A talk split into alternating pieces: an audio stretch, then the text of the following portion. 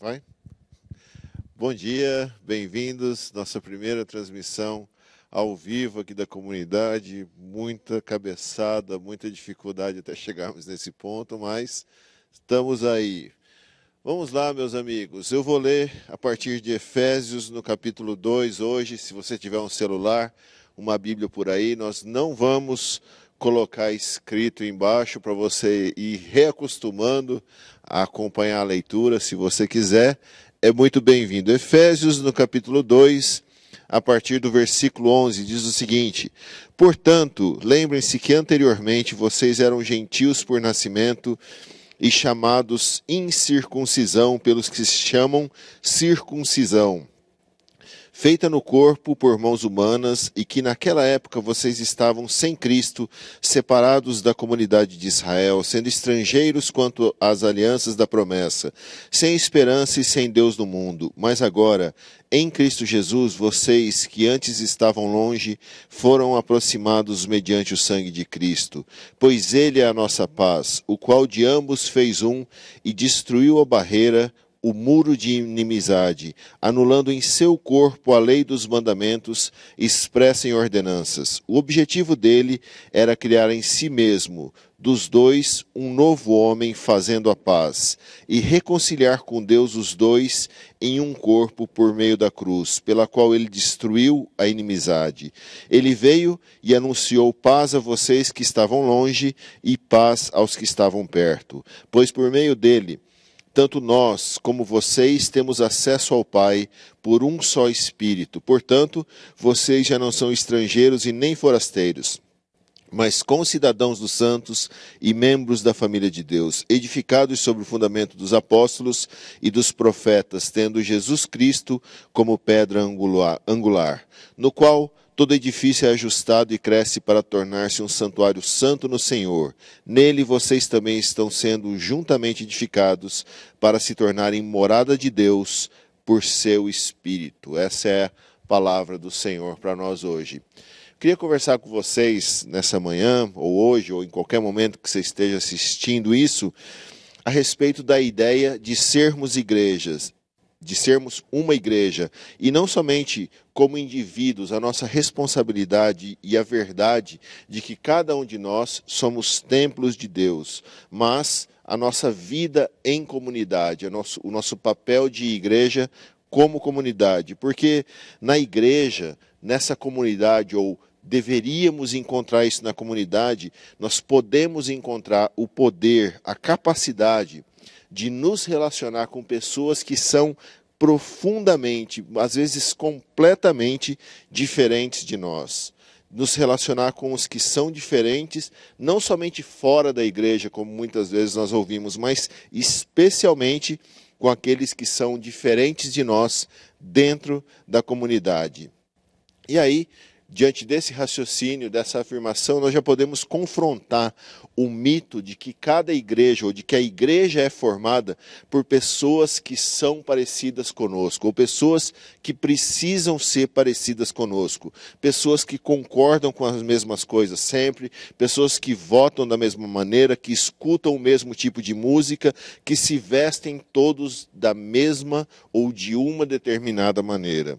E se as pessoas, normalmente o nosso crivo é esse, se as pessoas elas não passam pela nossa aprovação, elas não têm uma, uma aparência específica, a gente julga que elas não podem ou não devem ser consideradas como parte da igreja, como parte, muitas vezes, do próprio corpo de Cristo. E eu tenho certeza, se você já é crente, caminha nesse negócio de igreja faz tempo, eu tenho certeza que você já ouviu esse conceito, que só é igreja comigo aquele que eu aprovo por ser parecido comigo.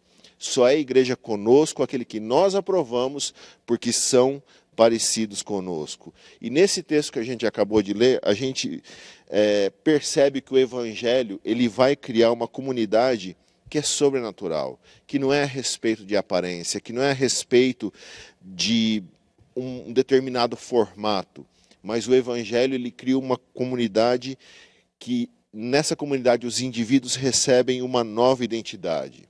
É uma comunidade sobrenatural. No texto que a gente leu, uh, ele diz que nós somos concidadãos dos santos. Nós, somos, nós temos em comum essa cidadania com os santos. Isso que significa ser concidadão dos santos. Isso significa que além de nós sermos cidadãos, sei lá, brasileiros, japoneses, haitianos, venezuelanos, qualquer que seja a sua naturalidade, nós também temos, oh, muito obrigado. Nós também temos uma cidadania mais importante através de Jesus nós somos cidadãos do reino de Deus. E o texto diz também que nós somos membros da família de Deus. Isso significa que Deus não é somente mais o seu chefe, o seu líder. A partir de agora, o Deus eterno é o seu pai. E você faz parte de uma família de pessoas que também são filhos de Deus, os nossos irmãos e irmãs na fé. E esse texto que nós lemos, ele ainda vai dizer que essas pessoas estão sendo conjuntamente edificadas para se tornarem morada de Deus através do Espírito. Isso significa o seguinte: é nesse ponto que eu quero chegar. Imagina um grande templo invisível, por isso que eu falei uma comunidade sobrenatural, formado por todas as pessoas que fazem parte dessa família. E o que é interessante sobre essas três metáforas que, que, que o texto apresentou para nós, as três imagens que o texto apresentou para nós, é que elas vão se tornando cada vez mais intensas, cada vez mais próximas, cada vez mais relacionais. Por quê? Se Deus ele é o rei, significa que ele vive no mesmo país dos seus súditos. Se Deus, ah, mas o pai, que é a segunda imagem, ele não vive simplesmente no mesmo país, ele vive na mesma casa dos seus filhos. Já na terceira imagem, você é o templo e Deus vem morar dentro de você. Deus, ele é o rei, você mora no mesmo país que ele, mas ele é o pai. Então você mora na mesma casa que ele, mas a partir de, de, do sacrifício de Jesus, ele é você é morada dele, você se torna o templo dele. E é muito legal a gente entender isso, mas o texto também fala que essa intensidade que vai aumentando na nossa relação, é, isso com Deus também se aplica na nossa relação com outras pessoas que fazem parte dessa comunidade. Por isso, nós somos ligados socialmente a outras pessoas que vivem no mesmo país que a gente, nós somos ligados de maneira mais próxima às pessoas que moram na mesma casa que a gente, as pessoas da nossa família, nós temos o mesmo histórico genético que essas pessoas, nós somos parecidos às vezes com ela, isso pode ser bom, pode ser ruim, ou nós temos a mesma história familiar, nós temos um, uma história que nos conecta. E se somos parte do mesmo templo, do mesmo edifício, é como se cada um de nós fôssemos pequenos tijolos que estão ligados para formarem uma só parede, uma só construção. E sem um desses é uma interligação, uma interdependência das partes que formam esse templo, essa parede, essa coisa mística que nós chamamos de igreja de Deus sobre a terra.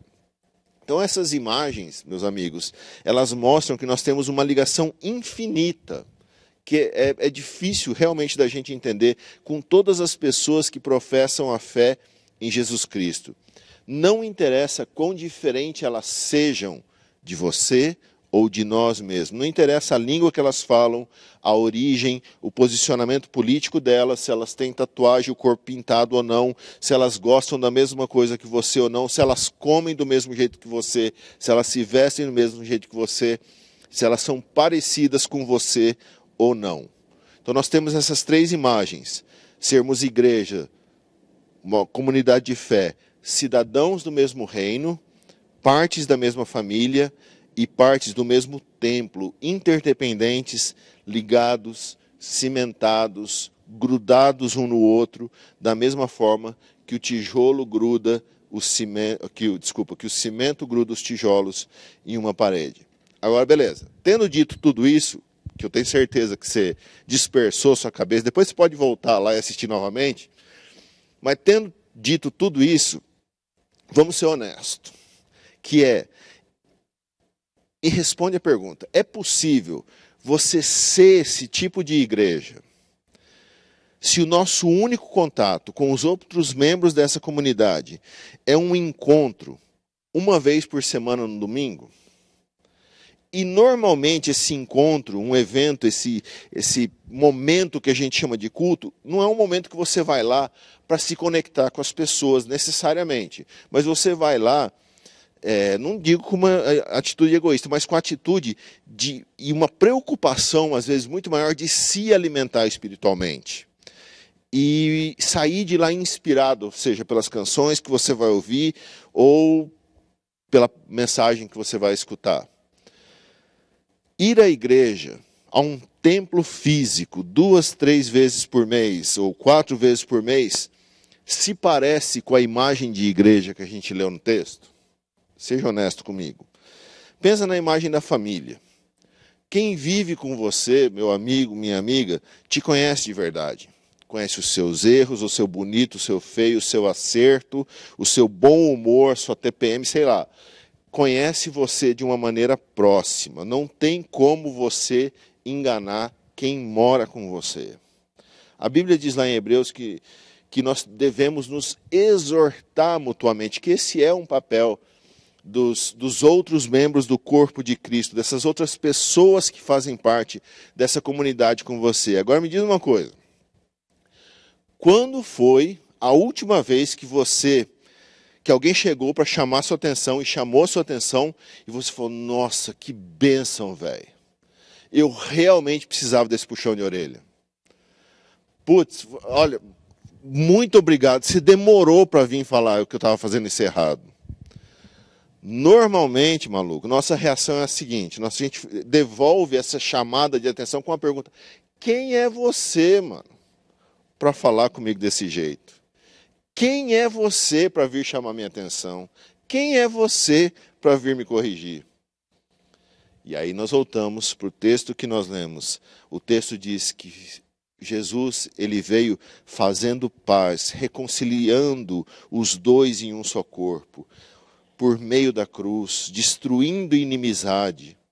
Que ele destruiu a barreira, o muro de inimizade, anulando no seu próprio corpo a lei os mandamentos e ordenanças. Sabe, a igreja que recebeu essa carta, que nós lemos esse trechinho aqui, ela era formada por judeus, ou seja, pessoas que já tinham um certo conhecimento, um certo relacionamento com o Deus eterno, e por gentios, ou seja, pessoas que, sei lá, tinham um, um, um background, uma história de. Eles eram pagãos, idólatras, adoradores de outros deuses, de alguma maneira, ignorantes com relação ao Deus eterno. E os judeus, exatamente por já terem algum conhecimento de Deus, eles se sentiam superiores aos que estavam se aproximando de Deus agora. E, obviamente, os gentios que eram tecnicamente humilhados por, esse, por esses judeus, eles eram desprezados por esses judeus, eles também desprezavam os judeus por causa dessa atitude de orgulho, essa postura e tal. E isso, é, infelizmente, é muito comum, porque você vê, até mesmo o conhecimento de Deus, que deveria ser uma coisa boa na nossa vida, ou na vida de uma comunidade, pode se tornar uma barreira de inimizade entre as pessoas, seja as pessoas que já estão na comunidade ou as pessoas que estão chegando na comunidade. Vamos ser honestos agora, e nós? o que, que nos divide?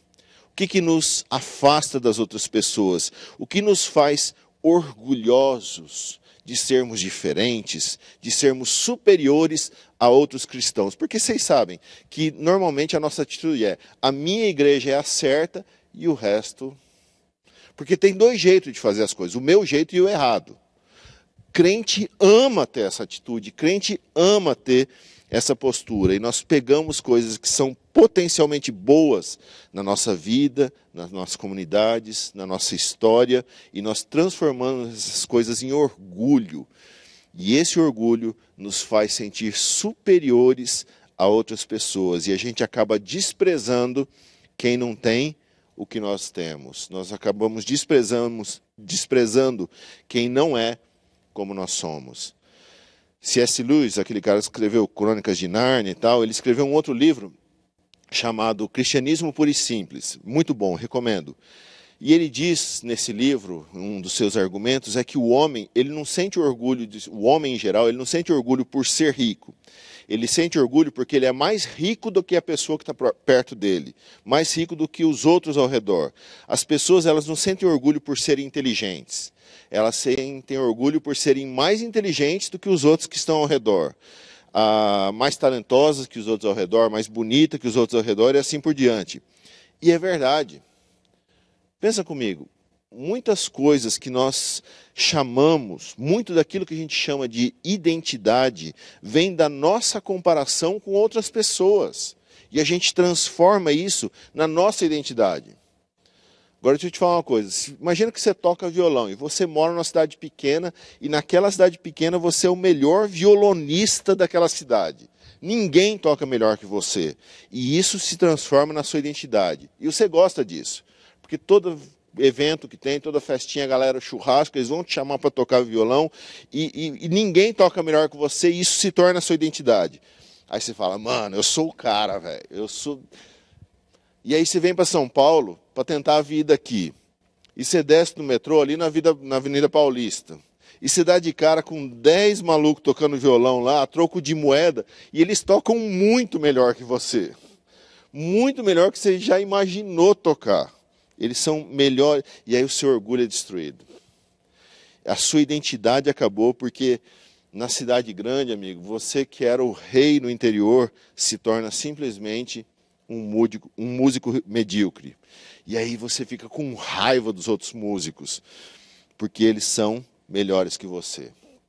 E assim, muitas vezes, a gente constrói a nossa identidade, nos comparando com os que são diferentes e sentindo raiva daqueles que são diferentes.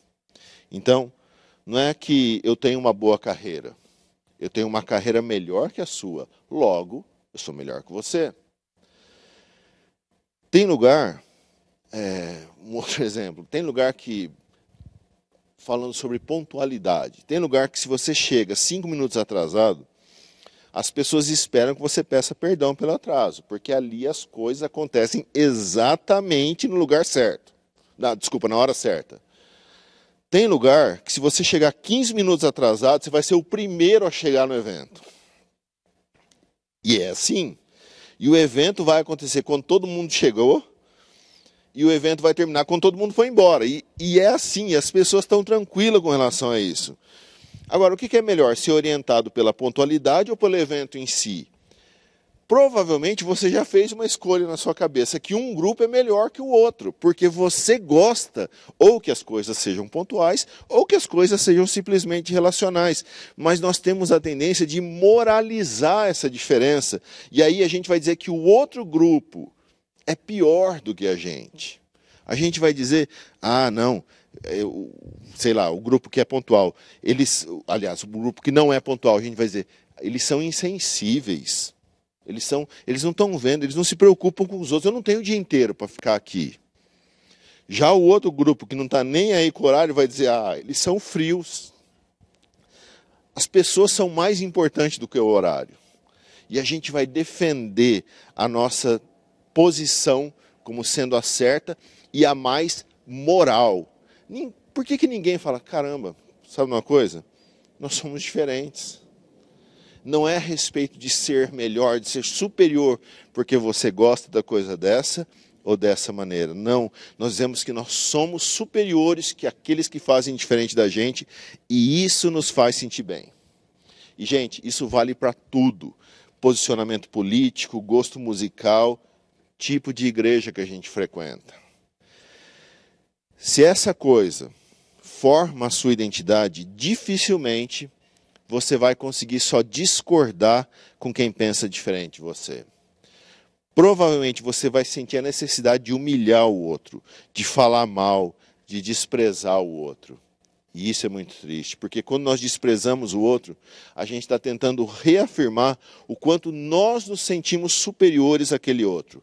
Nós estamos tentando reafirmar o nosso valor comparado com o outro. E isso nos faz sentir bem. Todas as coisas, meus amigos, inclusive o nosso conhecimento de Deus, inclusive a nossa espiritualidade, pode se tornar uma barreira de inimizade. E o evangelho deveria derrubar essa barreira de inimizade, porque o texto que nós lemos diz que ele veio e anunciou paz aos que estavam perto e paz aos que estavam longe.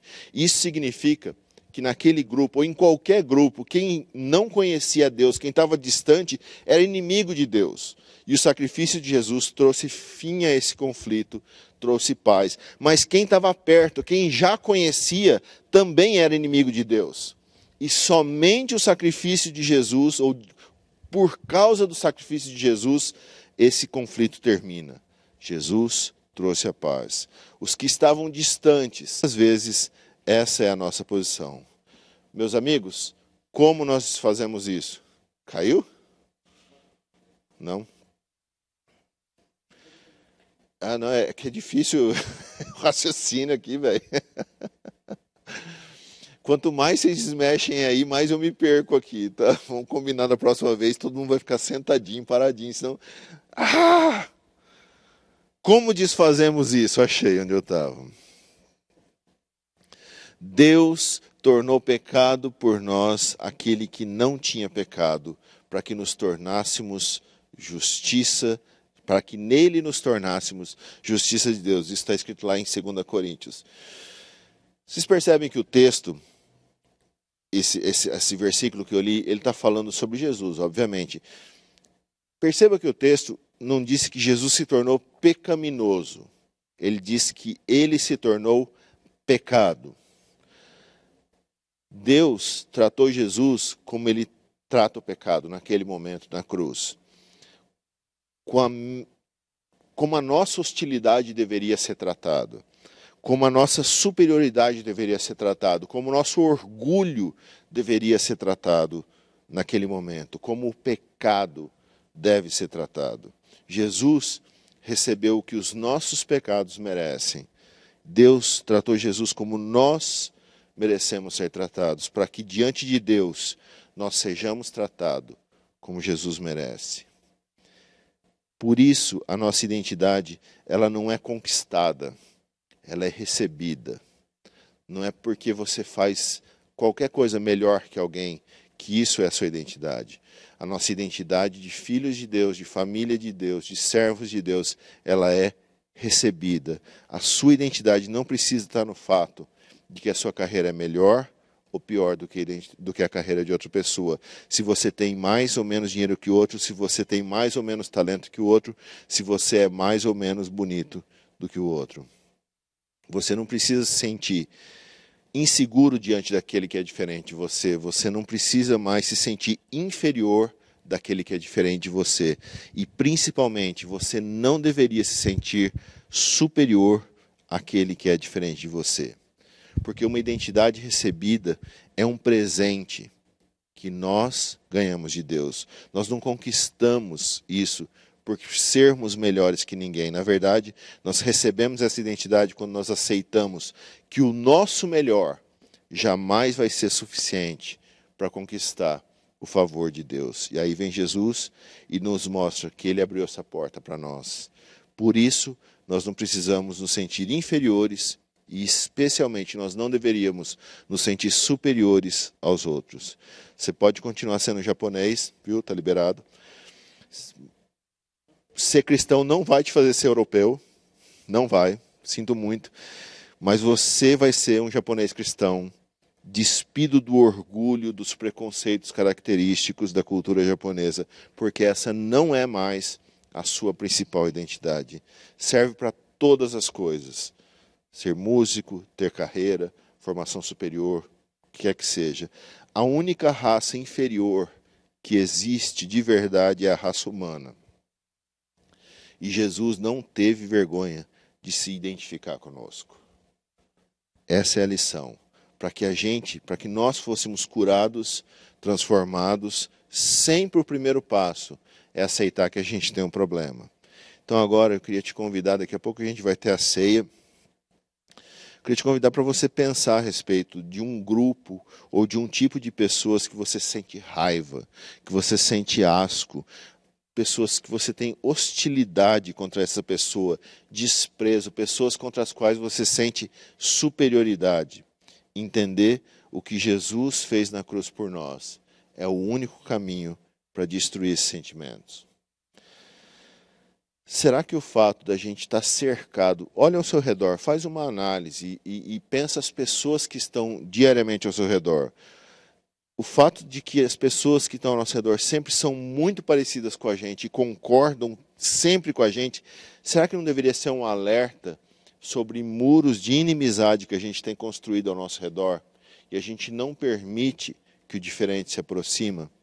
O Evangelho, a mensagem de Jesus, o fato de sermos igreja, entra na nossa vida para derrubar essas paredes de inimizade, vem trazer paz, vem desfazer a hostilidade que nós temos naturalmente contra esses que são diferentes de nós. Nós somos chamados para sermos agentes promotores da paz e da reconciliação. Tem um teólogo chamado Miroslav Volf, se você quiser pesquisa ele, vale a pena. Ele escreveu um livro chamado Exclusão e Abraço. Nesse livro ele explica quatro maneiras de como nós excluímos as pessoas. Ele diz que nós excluímos as pessoas dizimando, assimilando, subjulgando e ignorando. Dizimando no sentido de matar ou expulsar a pessoa do nosso convívio assimilar no sentido de nós não aceitamos as pessoas a menos que elas se tornem iguais a nós. Subjulgar, dizendo: olha, você não pode ter essa posição, você não pode morar nesse lugar, você não pode frequentar essa escola e assim por diante, você não pode pertencer a esse grupo e assim por diante. Ou ignorar, simplesmente a gente ignora a existência dessa pessoa, desse grupo, simplesmente não nos importando com as suas necessidades. Meus irmãos, historicamente, nós sabemos que a, que a igreja, ou as igrejas evangélicas, igrejas cristãs, têm agido dessas maneiras. Nós temos, infelizmente, essa realidade, excluído pessoas dessas quatro maneiras. E quando nós agimos assim, nós estamos negando os conceitos mais básicos da nossa fé. O conceito de ser igreja, de ser uma comunidade de fé, uma comunidade de amor. Jesus nos seus últimos suspiros de vida, ele estava orando, pedindo por perdão para aqueles que discordavam dele. Jesus entregou a sua vida para destruir a hostilidade entre as pessoas. Vá e faça o mesmo. Simples assim. Vamos orar? Senhor, nós somos em primeiro lugar, culpados sim dessa, dessa atitude. E nós queremos, diante de você, aceitar que nós temos um problema. E, Deus, eu quero pedir que o Senhor nos ajude a pensar sobre pessoas, grupos, é, estilos de vida ou posturas que nós que nos gera raiva, asco, hostilidade, desprezo, pessoas ou grupos contra os quais nós nos sentimos superiores. Deus, nós queremos te pedir perdão. Primeiro, porque é errado simplesmente, mas porque de alguma maneira nós entendemos o que Jesus fez na cruz. E o único caminho para destruir esses sentimentos nós encontramos exatamente na cruz, na cruz que reconcilia, na cruz que destrói que derruba esses muros de inimizade. Deus, muito obrigado, porque o Senhor se identificou conosco. O Senhor que verdadeiramente era superior, aceitou, nos aceitou. E nós precisamos fazer o mesmo, Pai. Deus, eu oro em nome de Jesus que o Senhor nos guie nesse processo e nos ajude. Nós precisamos da tua ajuda. Em nome de Jesus, amém. Se prepare, daqui a agora vai ter uma canção e eu vou voltar e a gente vai celebrar a ceia juntos. Mas pensa a respeito disso, reflete a respeito disso que nós falamos. É, esse, isso só você pode fazer. Eu tenho a impressão que essa, essa mensagem pode ser muito relevante para desconstruir uma, alguma raiva histórica que a gente tem, algum asco histórico que a gente pode ter construído. Mas você precisa, ou deveria nesse momento, é, está aberto para ouvir aquilo que Deus deseja falar com você.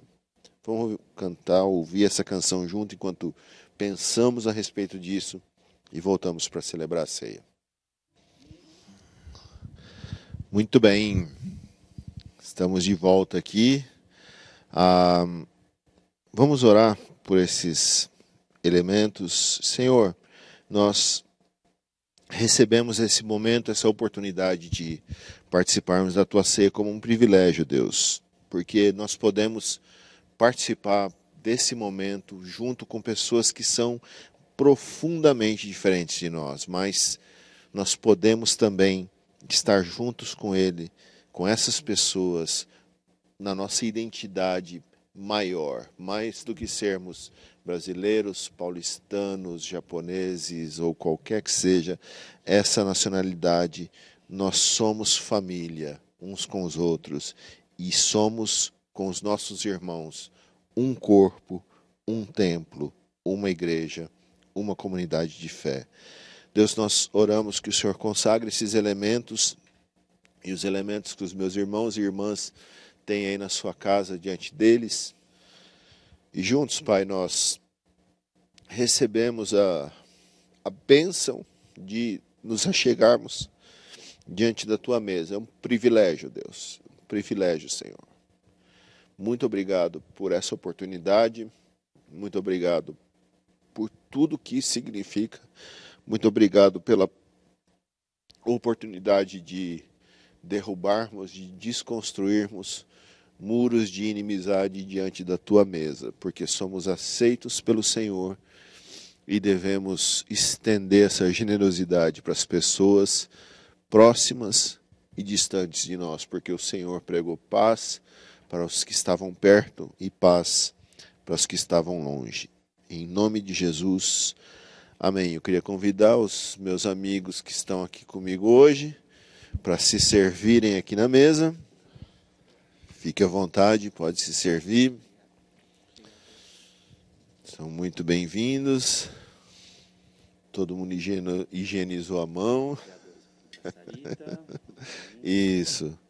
Levar o da Sara também. É, ela está com o pezinho machucado. Espero que você participe conosco. Se você não tem um suquinho, um de uva, que seja um vinho, uma groselha, uma fantaúva, qualquer coisa que se pareça. Porque nós sabemos que o Senhor Jesus, na noite que ele foi traído, ele tomou o pão e ele, tendo dado graças, ele partiu e disse: Isso é o meu corpo que é dado em favor de vocês. Façam isso em memória de mim, Senhor, em memória do Senhor, em, na lembrança de tudo que o Senhor fez por nós naquela naquele momento que se estende para toda a eternidade. Nós participamos desse momento contigo, para a tua glória. Em nome de Jesus. Amém. Comamos o pão. E da mesma forma, depois da ceia, Jesus tomou o cálice e disse: Esse cálice é o cálice da nova, esse cálice é a nova aliança no meu sangue. Façam isso sempre, sempre que o beberem em memória de mim, porque sempre que comerem desse pão e beberem deste cálice, vocês anunciam a morte do Senhor até que ele venha. Vamos beber do cálice juntos.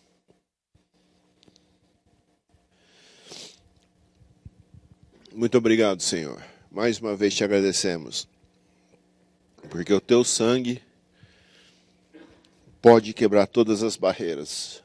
Assim, ou conforme o nosso coração se abre para que isso aconteça. Senhor, fale conosco durante essa semana e continue destruindo esses muros de inimizade que existem no nosso coração.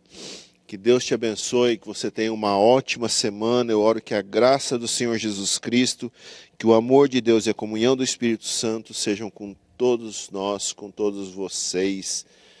Fiquem na paz. Nós vamos ter uma outra canção agora. Continue pensando sobre isso. Fique em comunhão com Deus e comunhão com as pessoas ao seu redor. Deus te abençoe e até a próxima.